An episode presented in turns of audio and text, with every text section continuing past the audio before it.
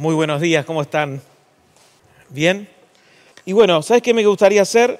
Y quiero que pongas ahí en YouTube. Yo voy a ir contando dos historias, quiero hacer un paralelismo, pero este paralelismo de las dos historias es una del Antiguo Testamento y otra del Nuevo Testamento, o sea, antes de Cristo y después de Cristo.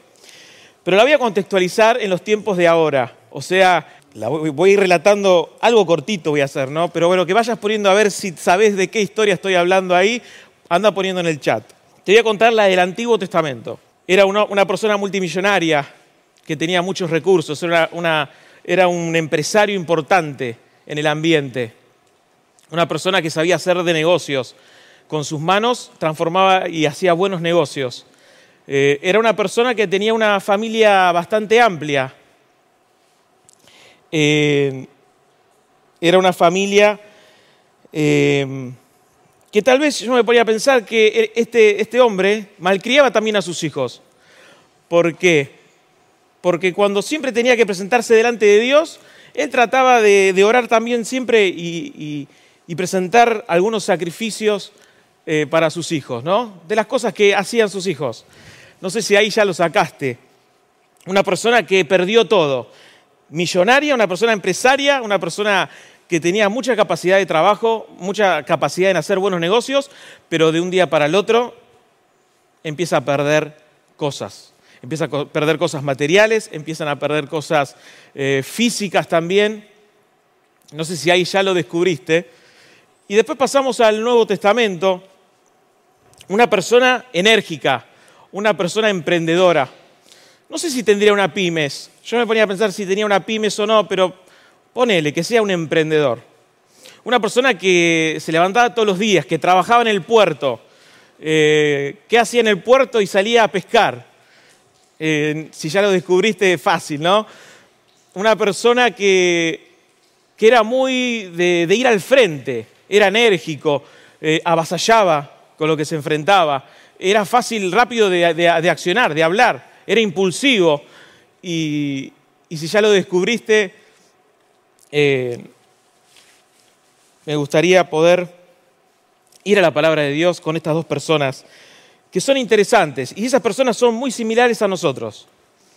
Ayer hablaba con los chicos en el GES y decíamos, ¿por qué vemos a, las personas de la Biblia tan lejanos a nosotros?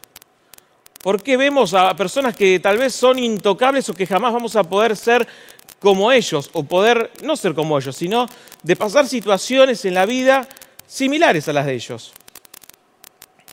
Y, lo primero que... Vayamos a, la primera historia, a este hombre millonario, a este hombre emprendedor, a este hombre que de un día para el otro perdió todo. Pero vamos a leer un poco eh, la historia. Job, capítulo 1, si lo tienen ahí en sus casas, Job 1, 6, 8. Vamos a hacer algo rapidito. Y dice, y Dios le dijo, a ver, no, me pasé. Acá. El día en que los ángeles tenían por costumbre presentarse ante Dios, llegó también el ángel acusador. ¿Quién es el ángel acusador? Satanás. Y Dios le dijo, hola, ¿de dónde vienes? Y éste le contestó, vengo de recorrer toda la tierra entonces Dios le preguntó, ¿qué piensas de Job, mi fiel servidor? Y ahora quiero que cambies un poco la... Quiero que, que Dios le está hablando a Satanás y le dice, ¿qué pensás de Natanael? Y ahí pone tu nombre. ¿Qué pensás? Yo miren, los tengo acá los chicos. Eh, ¿Qué pensás de, de Leo? ¿Qué pensás de Rochi? ¿Qué pensás de Rubén? ¿No? Y le está hablando Satanás, ¿qué pensás de mi fiel servidor? No hay en toda la tierra nadie tan bueno como él. Siempre me obedece en todo y evita hacer lo malo. Siguiente versículo, el 10. Tú siempre lo proteges a él y a su familia, le responde el acusador. Cuida, todo lo que tiene y bendecís lo que hace sus vacas, sus ovejas, llenan la región. Pero yo te aseguro algo, le dice Satanás, que si maltratás y le quitas todo lo que tiene, te maldecirá en tu propia cara. Entonces Dios le dio la autoridad y le dio el permiso a Satanás y le dice, muy bien, haz lo que quieras, con todo lo que tiene, pero a él ni lo toques. Dicho esto, el ángel se retiró, ¿no? Satanás se retiró de ese lugar. Y pasamos al, versículo de Lucas del Nuevo Testamento. Y por eso, ¿por qué quiero hacer un paralelismo con estas dos personas? Porque eran muy similares con la situación que les tocaba vivir, ¿no? Entonces Lucas 22, 31 y 32 dice, Simón, Simón, habla Jesús y le está diciendo, Simón, Simón, mira que Satanás ha pedido zarandearlos a ustedes como si fuera trigo. Pero yo he orado por ti, para que no falle tu fe, y tú cuando te hayas vuelto a mí, fortalece a tus hermanos. Y, y esta palabra se me venía a la cabeza con el paralelismo con estas dos personas y muchas veces un paralelismo con nosotros, ¿no? Fíjense ustedes que Job llega a una época, en un tiempo de su vida donde todo le empieza a salir mal. No sé si te pasa a vos que hay tiempos que nos sale todo mal, que no nos sale nada bien o que estamos tan cansados, pero una de las cosas que tenemos que entender en este tiempo es que Dios permite todas las cosas que nos pueden acontecer. Todas las cosas que nos suceden a nosotros es porque Dios porque fue permitido por Dios. No hay nada que se le escape de las manos de Dios. Es cuando a veces pensamos que estamos eh, en un lugar, en una tormenta, y no tenemos el timón o el control de nuestro barco. Pasa exactamente lo mismo en nuestra vida. Muchas veces pensamos que perdemos la dirección, perdemos el rumbo.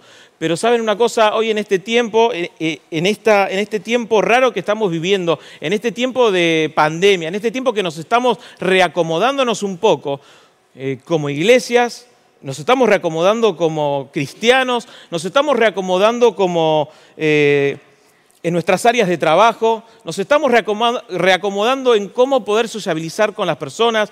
Hay un montón de factores que nos están pasando en este tiempo.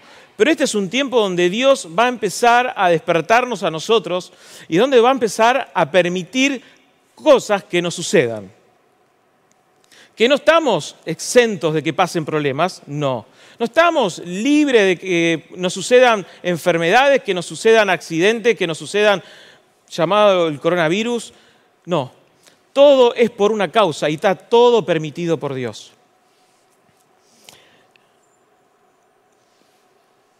Una de las cosas que me llamó la atención y me gustó de la palabra zarandear, cuando Jesús le dice a, Simón, Simón, le dice, ¿cómo que le, le está Simón, Simón, tené cuidado porque Satanás pidió zarandearte. Y la palabra zarandeo era para hacerlo algo gráfico en ese tiempo, porque se acostumbraba mucho trabajar en el campo. La gente trabajaba mucho en el campo, ¿no? No hay como la tecnología que estamos hoy viviendo, que hoy las, las máquinas automáticas hacen todo ya y no tenés que hacer ningún trabajo tan esforzado. Pero esta es una palabra que dice, antes se zarandeaba el trigo para quitarle el polvo y la paja. Claro, cuando tenían que zarandear, porque cuando juntaban todo el trigo, dentro del trigo había un montón de cosas. Y estaba el polvo, habían semillas, habían trigos que estaban partidos al medio, que no servían tampoco, y también estaba esa paja, esa paja que se, se metía entre el trigo, ¿no? Y era necesario sacudir el trigo, era necesario zarandearlo, para que vos puedas guardar el buen trigo, ¿no? Y usa esta palabra porque muchas veces yo puse acá, Satanás espera encontrar solo paja en nosotros. Yo me imagino que Satanás, cuando le pide el permiso a Dios para zarandearlo, yo lo voy a zarandear y este se va, eh, va a abandonar, este va a bajar los brazos, este lo voy a soplar como un viento porque va a ser la paja y pensaba Satanás, y siempre, fíjense esto, que cómo siempre Satanás nos mira. Nos mira como que somos siempre débiles, que, somos, que nos van a zarandear muy fácilmente y vamos a ser fácil de, de bajar los brazos. Pero hay algo que, que, que me llamó mucho la atención y es que le dice Jesús, yo voy a orar para que tu fe no caiga, para que tu fe no se baje. Y me ponía a pensar, ¿qué, importante es en este tiempo el tema de la oración? Estamos con 21 días de oración y de ayuno y, hay algo que, nos que estamos también aprendiendo a ayunar, estamos, eh, estamos aprendiendo a orar, estamos tratando de aprender un poquito más acerca de Dios. Y si yo contextualizo la historia del zarandeo, ¿no? cuando Jesús habla con Simón, lo quería trasladar un poco y me ponía a pensar, bueno, vamos a traerlo un poco a, la actualidad. Y yo puse un ejemplo que, que tenés que tener como el antivirus de la computadora siempre actualizado. Porque cuando vos no actualizás o te olvidás de actualizar ese antivirus, se te empiezan a meter todos los bichos. La computadora te empieza a funcionar diferente, la computadora te empieza a, trabajar de otra manera, ¿no? Y eso me ponía a pensar también llevarlo a mi vida eh, espiritual, que muchas veces nosotros dejamos eh, el antivirus desactualizado, que muchas veces eh, nos olvidamos, nos olvidamos que había un Dios en el que tiene poder para transformar nuestras vidas, nos olvidamos de un Jesús que vino a morir por nosotros en la cruz, y lo trasladamos todos en una religión, trasladamos todo a, una forma ya de vivir, ¿no? Naturalmente. Pero nos olvidamos este tiempo, este tiempo de poder entender que Dios tiene el control a pesar de toda situación de la que estás viviendo y de la que yo estoy viviendo. Si Dios permite un zarandeo en este tiempo a sus hijos, a vos y a mí, es porque está siendo permitido de Dios. ¿Por qué? ¿Para qué? Es para que tu fe y mi fe crezcan. Es para que podamos acercarnos otra vez a Dios. Y dice en el segundo párrafo, fíjense qué importante lo que dice. Yo he orado por ti, le está diciendo Jesús, para que no falle tu fe y para que cuando tú vengas y hayas vuelto de esas dificultades, de esos problemas, puedas venir y ser más fuerte. ¿Para qué? Para fortalecer a tus hermanos. Entonces hoy es un tiempo de que como iglesia nos podamos empezar a levantar en oración. Que hoy como iglesia eh, podamos empezar a tener esa comunicación con Dios, ese antivirus actualizado todo el tiempo. ¿Para qué? Para que no empecemos a funcionar mal, para que nuestra PC no empiece a funcionar mal. Es un tiempo que en, este, en esta semana escuché una frase en mi mente, en mis pensamientos, dice, hey, despierta. Me lo decía el Espíritu Santo, ¿no? Esa una palabra que se me vino, hey, despierta. Pero no era un hey, despierta acusándome, sino era como una palabra de amor que venía y me decía, hey, despertate, Natanael. Y hoy en este tiempo tenemos que empezar a despertarnos. En este tiempo tenemos que como iglesia empezar a, despertarnos en todas nuestras áreas, en nuestra área espiritual, eh, en, principal, en primer lugar. El Espíritu Santo me dice y te dice, hey, despierta, pero no como acusándote, sino te lo está diciendo con amor, porque de tal manera Dios nos amó que envió a su Hijo Jesús. La clave, yo he orado por ti para que no falle tu fe. Además, para que cuando vuelvas de ese zarandeo, vuelvas para fortalecer a otros. Me gustaría compartirles Segunda de Corintios también, si lo tienen ahí a mano. Segunda Corintios 10. Y el título de hoy era Alguien me controla. ¿No?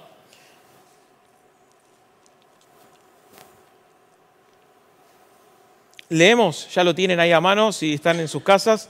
Dice, somos humanos pero no luchamos como lo hacen los humanos. Usamos las armas poderosas de Dios, no las del mundo, para derribar las fortalezas de razonamiento humano y para destruir argumentos falsos. Destruimos todo obstáculo de arrogancia que impide que la gente conozca a Dios. Capturamos los pensamientos rebeldes y enseñamos a las personas a Cristo. 10.5. el 10.7 de 2 Corintios. Fíjense en los hechos evidentes. Los que afirman que pertenecen a Cristo deben reconocer que nosotros también pertenecemos a Cristo. El 10.10, pues, alguien, pues algunos dicen, las cartas de Pablo son exigentes y fuertes, pero él en persona es débil y sus discursos no valen para nada. Y el último, que sería el 10.13, nosotros no nos jactaremos de cosas hechas fuera de nuestro campo de autoridad, nos vamos a jactar solo de lo que haya sucedido dentro de los límites de trabajo que Dios nos ha dado, los cuales incluyen nuestro trabajo con ustedes. Quiero, quiero que, que, en 1 y 2 Corintios son cartas muy personales de Pablo, eh, contextualizar un poco la historia y la situación de Pablo. ¿Y por qué llega a hablar y decir que nuestras armas son poderosas en Dios para la destrucción de fortalezas? Pablo estaba siendo eh, basureado. Pablo en el contexto de Corintios estaba, eh, estaban habiendo falsas doctrinas, estaban habiendo falsos maestros que querían, ¿qué querían hacer con Pablo? Lo querían destruir.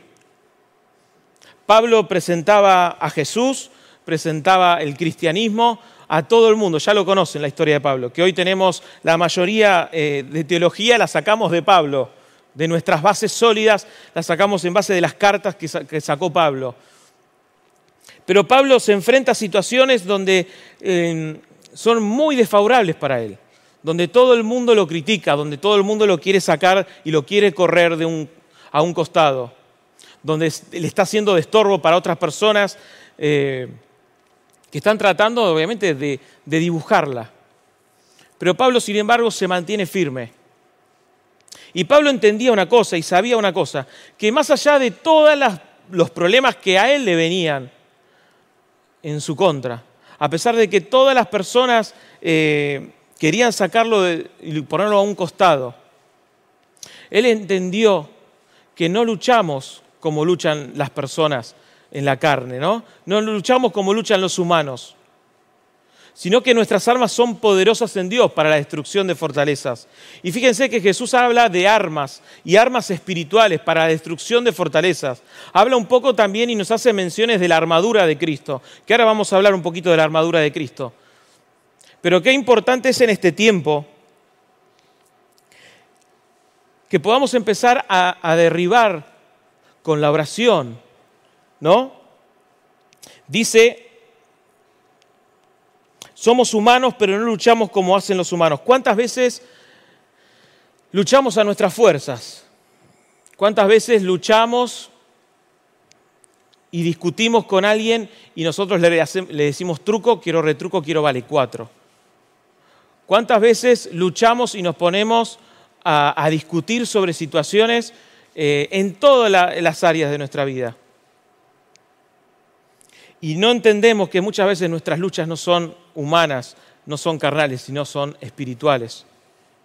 Por eso en este tiempo, de que podamos entender cómo estamos luchando, cómo vos desde tu casa, cómo vos desde tu trabajo estás luchando, con todos los problemas que eh, tenemos, con cada problema que enfrentamos todo el tiempo.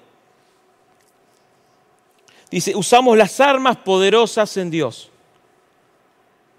¿Por qué siempre usamos las armas poderosas en Dios en el último recurso. ¿No te pusiste a pensar? ¿Por qué usamos siempre las armas poderosas en Dios como último recurso? Primero sale el yo, primero sale mi orgullo, primero sale mi ego, primero sale que yo sé, primero sale mi conocimiento, primero salen mis virtudes. Pero ¿por qué siempre cuando ya nos vemos que estamos tocando fondo, buscamos como la última opción las armas poderosas en Dios? Y saben una cosa que hoy tenemos que empezar a levantarnos como iglesia usando esa arma poderosa de Dios que es la oración. Y ahora vamos a hablar un poco cuando eh, Jesús habla a Simón y le dice, pero yo he orado por ti. Qué lindo y qué bueno es poder cuando a veces nosotros oramos por otras personas, para que nuestra fe no decaiga, para que nuestra fe no falle para que podamos seguir avanzando en este, en este tiempo tan difícil que nos hace a veces cuesta arriba a muchos y a otros no, pero qué lindo que es en este tiempo saber que una persona está orando por mí, Qué bueno es saber que yo también estoy intercediendo y estoy orando por otras personas. Qué lindo es saber que Dios tiene el control de mi vida y Dios tiene el control de tu vida, sabiendo que a pesar de cada situación, Dios sigue siendo Dios y Dios tiene ese control. Una de las cosas que me llamó la atención de Pablo es que él siempre se mantuvo firme, siempre avanzó, siempre, a pesar de todas las dificultades que tenía, que fue esclavo, que, fue prisionero, perdón, él siempre se mantuvo firme. Y él fue una de las personas que introdujo el cristianismo en el imperio romano. Y yo quiero que te pongas a pensar, y yo me pongo a pensar también, que nosotros como cristianos, como iglesia, estamos afectando. Pablo, a pesar de un montón de situaciones que vivía que eran muy similares a las nuestras, pero que sin embargo Pablo sabía cómo luchar. Pablo sabía cuáles eran esas armas poderosas en Dios para la destrucción de fortalezas que se levantan, ¿dónde? En nuestro mundo espiritual. Dios nos llamó a cumplir una misión. Pablo introdujo el cristianismo en el imperio romano, que no, no fue nada fácil, me imagino. Ahora, vos y yo, ¿cómo introducimos la palabra de Dios a las personas? ¿Cuál es el diálogo que tenemos con nuestros vecinos, con nuestros amigos, con nuestros compañeros? Eh, ¿Cuál es la relación que tenemos? ¿Cuál es el diálogo? ¿Qué es lo que decimos? Muchas veces, ¿saben qué? Nos sumamos a, criticar al gobierno, nos sumamos a criticar la pandemia, nos sumamos y entramos en esa, en esa misma conversación de par a par. Pero saben una cosa, que tenemos que empezar a cambiar nuestros pensamientos y nuestra manera de ser. Tenemos que empezar a decir, Señor, yo quiero empezar a destruir esas fortalezas que se levantan delante mío. Este versículo no hay mucho para decir, pero usamos las armas poderosas de Dios, no las del mundo, para derribar las fortalezas del razonamiento humano, para destruir argumentos falsos. Destruimos todos los obstáculos de arrogancia que impiden que la gente conozca a Dios. Todo esto estaba hablando Pablo en un contexto que lo querían destruir. Fíjese en los hechos evidentes los que afirman que pertenecen a Cristo deben reconocer que nosotros también pertenecemos a Cristo. Pues algunos dicen, las cartas de Pablo son exigentes y fuertes. Acá es donde empiezan a criticarlo, a murmurarlo, ¿no? donde empiezan a menospreciarlo. Y nosotros no nos jactamos de cosas hechas fuera de nuestro campo de autoridad, nos jactaremos solo de lo que haya sucedido dentro de los límites de trabajo que Dios nos ha dado los cuales incluyen nuestro trabajo con ustedes. Es un tiempo de que, podamos empezar a interceder. Es un tiempo de que podamos empezar a derribar todos esos argumentos que vienen contra nuestro. Yo Dice, si dejamos que Dios controle nuestras vidas, vamos a tener una motivación correcta. Si dejamos que Dios me controle, vamos a tener una motivación correcta. Y yo me ponía a pensar cuáles son las motivaciones o cuáles son las cosas que hoy me controlan a mí. Y tal vez nos controlan un montón de situaciones o nos controlan, por ejemplo, eh, ver, por ejemplo, películas de medidamente eh, en Netflix. Eso es algo que me controla. Algo que me controla es que esté pasando 15 horas diarias en Internet el día tiene 24 y prácticamente estamos con el celular casi los 15 días que estamos, 15 horas que estamos despiertos. ¿Cuáles son, las, eh, ¿Cuáles son las cosas que me controlan? Hoy Satanás, ¿sabes una cosa? Nos ofrecen un montón de ofertas. Satanás nos ofrece un montón de ofertas. Nos ofrece tal vez el encierro, el miedo al COVID. Nos ofrece enfermedades, ¿no? Y nosotros, ¿qué hacemos ante esas situaciones? Nos bloqueamos, ¿Qué hacemos eh, con esas situaciones que hoy Satanás nos ofrece? Por eso el tema, el título de hoy es ¿Quién me controla? Es un tiempo de que le, digamos, Señor, yo ya no quiero que me controle más todas estas ofertas que vienen el día a día. Yo quiero de verdad empezar hoy a enfocarme y hoy quiero empezar a que vos, Espíritu Santo, seas el que tome el control de mi vida. Porque quiero tener una motivación correcta Quiero tener un enfoque correcto con la visión que vos tenés para mi vida. Muchas veces nos menospreciamos, muchas veces nos rebajamos, muchas veces nos acobardamos, muchas veces tenemos miedos, miedos, miedos, miedos que nos abundan por todos lados. Pero dice en este tiempo,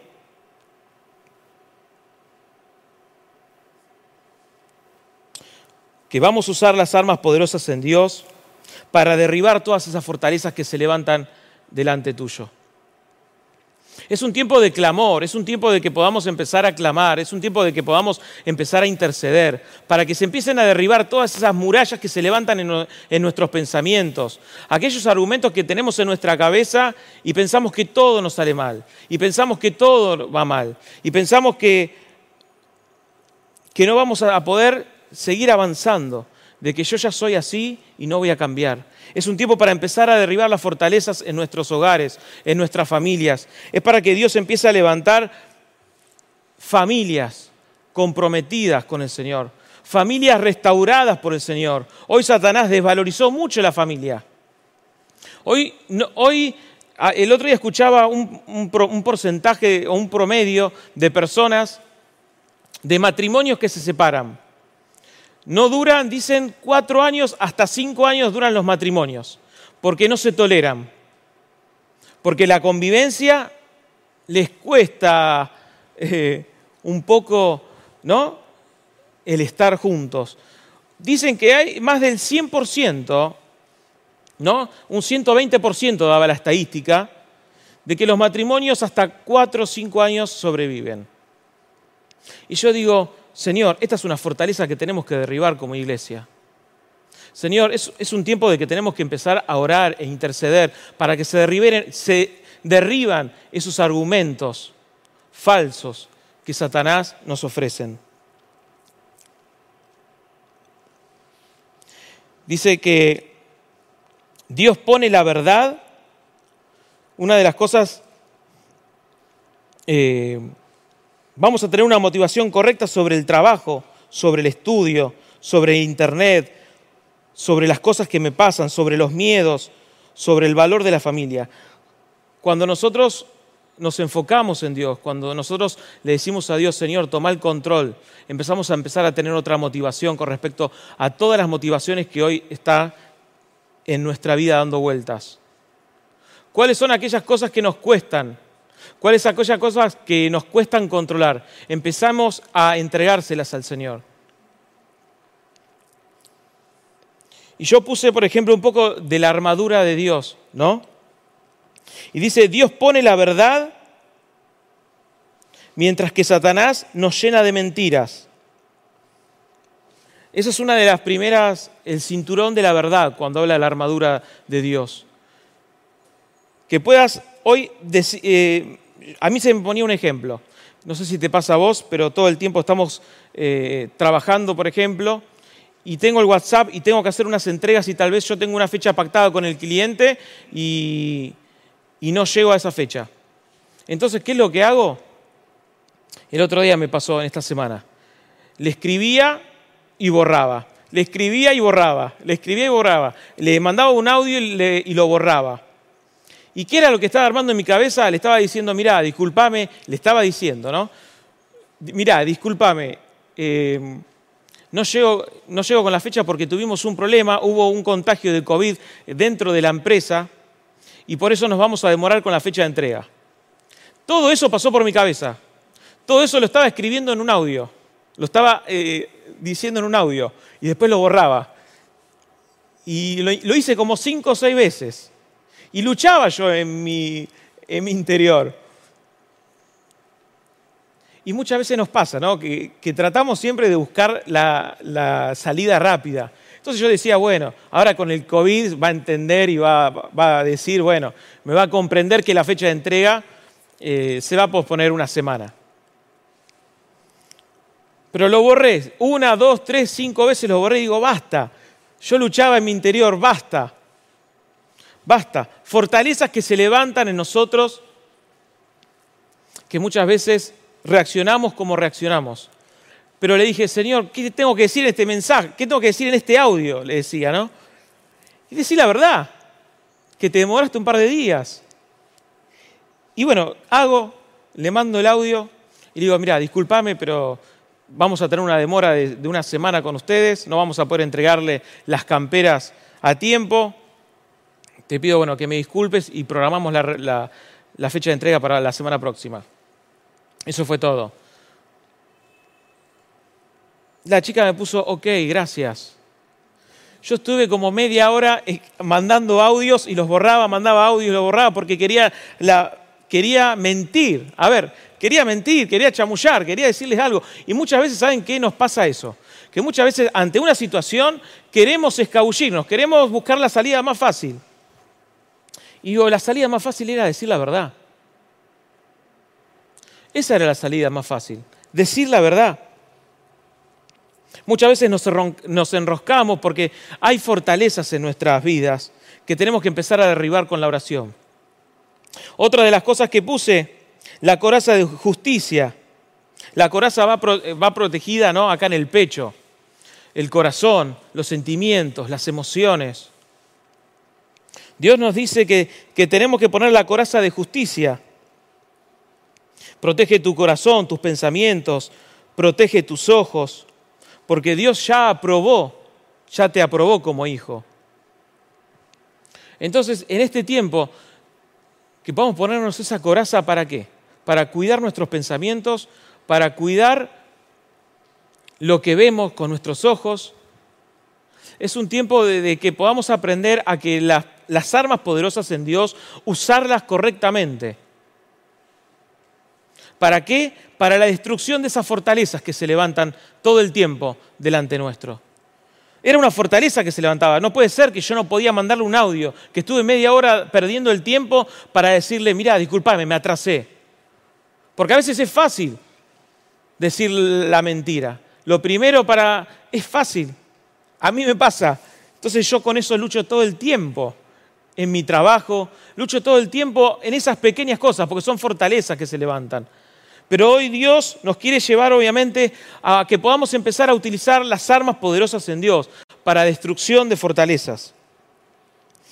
Después el calzado. Habla del calzado, ¿no? El calzado es para que podamos ir y proclamar y tener una buena disposición para ir a anunciar las buenas noticias.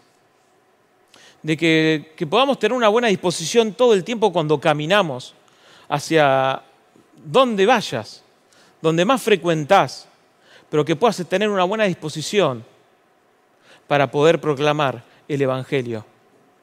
Muchas veces, ¿por qué no proclamamos? ¿Por qué no nos ponemos, los, eh, ¿por qué no nos ponemos el calzado? ¿no? Es porque muchas veces estamos enroscados en nuestras propias en nuestros propios problemas, estamos enroscados en nuestras propias, en esas fortalezas que se levantan, que la cual no podemos avanzar. Esa fortaleza es como un muro que se levanta delante tuyo y no puedes avanzar. ¿Cuáles son aquellos muros que hoy no te dejan avanzar? ¿Cuáles son aquellas fortalezas que hoy permiten que vos hoy te quedes paralizado? Que hoy te quedes quieto la salvación, el yelmo de la salvación. ¿Cuántas veces dudé yo de mi salvación? ¿Por qué? Y porque tal vez no tenía, no tenía, nos ponemos a veces una vara muy alta. Pero ¿cuántas veces decís y menospreciamos la salvación, ese sacrificio tan hermoso que Dios hizo.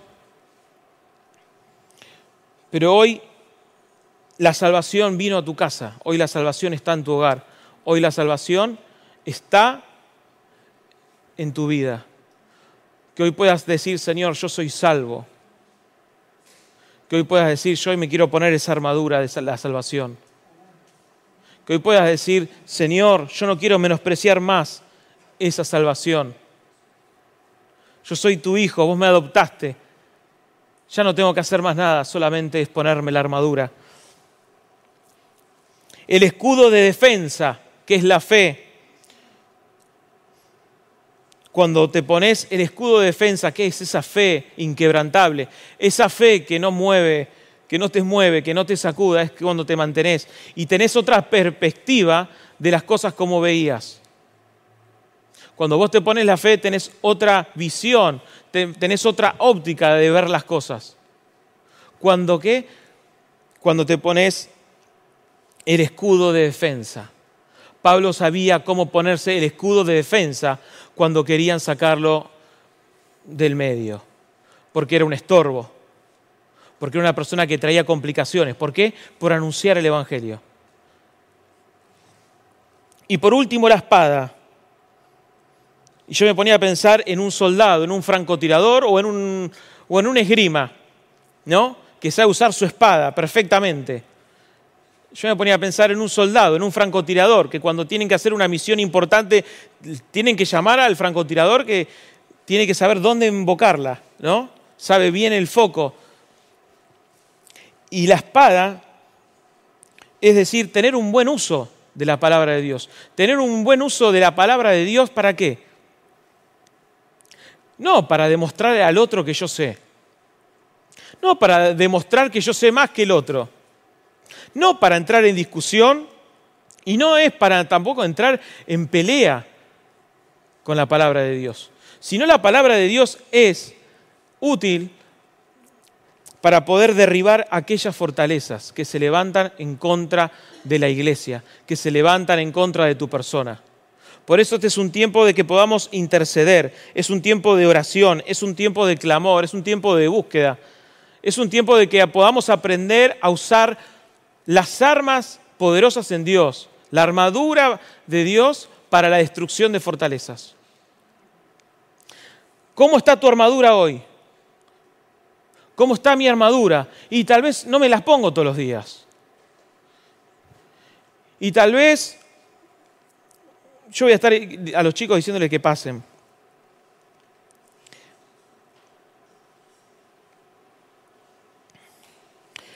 En este tiempo de pandemia que tal vez estuvimos más en casa, empezaron a surgir más problemas. ¿Por qué? Porque estás más en contacto con tu familia, con tus papás, con tus hermanos, ¿no? Es un tiempo donde salen a flote un montón de cosas de adentro nuestro. Es como que tenemos que empezar a reacomodarnos como iglesia. Es, como, es tiempo de que empecemos a reacomodarnos eh, en nuestras casas. Es empezar a decir, Señor, si tengo algún tornillo flojo, Señor, yo hoy te pido que me lo ajustes. Porque a veces sí, se me aflojan los tornillos. A veces reacciono mal. A veces discuto, a veces peleo. A veces no los puedo ver a mis viejos. A veces no los puedo ni ver. No sé si te pasó, a mí me pasó. Pero este es un tiempo donde tenemos que empezar a usar la armadura de Dios para la destrucción de, esos, de esas murallas, de esos muros que se ponen y te impiden que vos decís que no podés. Hoy es un tiempo de que empecemos a derribar aquellos argumentos con la oración. Hoy es tiempo de decir, mandar un mensajito y decirle, yo estoy orando por vos. El otro día me pasó que hace 20 años atrás un tío mío, cercano, pero hace 20 años que prácticamente no lo veía, y se me acerca eh, en un casamiento y me dice, ¿sabes una cosa? dice, yo nunca dejé de orar por vos. En el medio de una fiesta, viene y se pone con lágrimas en los ojos y dice, yo nunca dejé de orar por vos y por tu familia. Yo nunca te señalé, me dijo. Fueron palabras que me pasaron. Y eso me fue como un puñal a mí en mi corazón. Y digo, yo no sabía que este tío oraba por mí, para que yo pueda permanecer en la fe. Yo no sabía que este tío estaba orando por mí, no lo veía más de 20 años, pero mi tío, sin embargo, me decía, yo oro todos los días por ustedes. Eso me quebró muchísimo. Este es un tiempo que tenemos que empezar a usar esas armas poderosas para destruir esas fortalezas que se levantan todo el tiempo contra tu vida. No luches más contra fuerzas, no luches más, no lucho más con mis fuerzas, sino que comencemos a luchar con las, con las armas poderosas en Dios que nos dejó. Que es un tiempo de empezar a transmitir libertad donde hay esclavitud. Es un tiempo que tenemos que empezar a transmitir luz donde hay oscuridad, donde hay tinieblas. Es un tiempo donde tenemos que transmitir vida cuando hay un mundo que todo el mundo hoy se muere y habla todo el tiempo de muerte. Es un tiempo que como iglesia tenemos que empezar a despertarnos y decir, y Dios nos dice, hey, despierta. ¿Quién es el que hoy controla mi vida? ¿Quién es el que hoy controla tu vida? Yo quiero que Dios, yo quiero que el Espíritu Santo, yo quiero que Jesús empiece a controlar mi vida. Ya no quiero luchar más con mis propias fuerzas. Yo quiero empezar a transmitir vida donde se escucha muerte en todos lados. La semana pasada o hace 15 días atrás le decía y hablaba con Flavia, decía, hay un espíritu en el ambiente, un espíritu de muerte, porque escuchás todo el tiempo que muere, se contagia, que esto, lo otro, los medios de comunicación, toda información, toda información. Y hay un espíritu de muerte que te contagia, que te transmite, ¿no? Yo digo, Señor, no, yo esto lo quiero rechazar. Señor, y me puse a orar y nos pusimos a orar. Por eso es un tiempo de que puedas empezar a orar y clamar donde estás. Es un tiempo de clamor, es un tiempo de poder decir, Señor, quiero ponerme esa armadura de la fe para la destrucción de fortalezas, quiero ponerme esa armadura para, para poder empezar a interceder por mis hermanos, por mis papás. Quiero orar por mis hermanos, quiero orar por mi familia, quiero orar por mis compañeros de trabajo, quiero orar por mis hermanos en Cristo también. Así que es un tiempo que si Dios te juntó ahí en tu casa, con tu familia, es por algo. ¿Sabes qué? No es casualidad. Sí, pero yo ya no los puedo ni ver. Me tengo una mala relación, tengo discuto todo el tiempo. Entonces es tiempo de que puedas parar un poco y decir, Señor, ¿con qué estoy luchando yo? ¿Con qué fuerzas estoy luchando yo hoy? Que en este tiempo Dios empieza a restaurar y a sanar las familias. En primer lugar, Señor, empezá a sanar y a restaurar nuestros hogares. Porque de las puertas para adentro hay un montón de cosas que no las decimos. Pero después salen a la luz. Por eso es un tiempo de decirle, Señor, yo hoy quiero pararme. Si estoy derribado, si estoy luchando todo el tiempo, quiero ser una persona que hoy me pueda levantar. Una persona que hoy vos tal vez no vea el fondo del camino, no vea una salida, no vea una respuesta. ¿No? Pero Señor, hoy yo me voy a agarrar a esa fe. Jesús le dice a Simón, yo he orado para ti, por ti para que tu fe no decaiga. Pero cuando vuelvas de todos esos conflictos que vas a tener es para que estés más fuerte. Tal vez Dios hoy nos está sacudiendo, tal vez hoy nos está diciendo, nos está, haciendo, estamos siendo permitidos por Dios que Satanás nos zarandee para que podamos fortalecer a otras personas, para que podamos fortalecer a la persona que tenés a tu lado. Por eso es un tiempo que quién va a llevar el control de tu vida los medios de comunicación, vas a seguir escuchando, vas a seguir escuchando tantas cosas o vas a escuchar la voz de Dios. Es un tiempo de que empieces a usar las armas poderosas en Dios para la destrucción de fortalezas. Y derribando todo argumento que se levante contra el conocimiento de Dios. Así que me gustaría compartirles esta canción que les pedí a los chicos y que puedas ir pensando mientras cantás, o la conoces o no la conoces la letra, pero que puedas empezar a declarar en este tiempo, Señor, yo hoy me paro firme. Yo hoy me voy a plantar delante de mis problemas y le voy a hacer frente. Pero le voy a hacer frente con la verdad, le voy a hacer frente con la justicia, le voy a hacer frente encarando el problema y la situación. En tu nombre, Señor. En tu nombre. Y que empieces a declarar primero en tu hogar, en tu familia, la relación con tus padres, la relación con tus hijos. Que empieces a declarar otra cosa. Que empieces, Señor, a empezar a ver la gloria de Dios dentro de nuestros hogares. ¿Qué es lo que está pasando? ¿Qué, qué situación estás pasando hoy? Empezá a hablar con Él.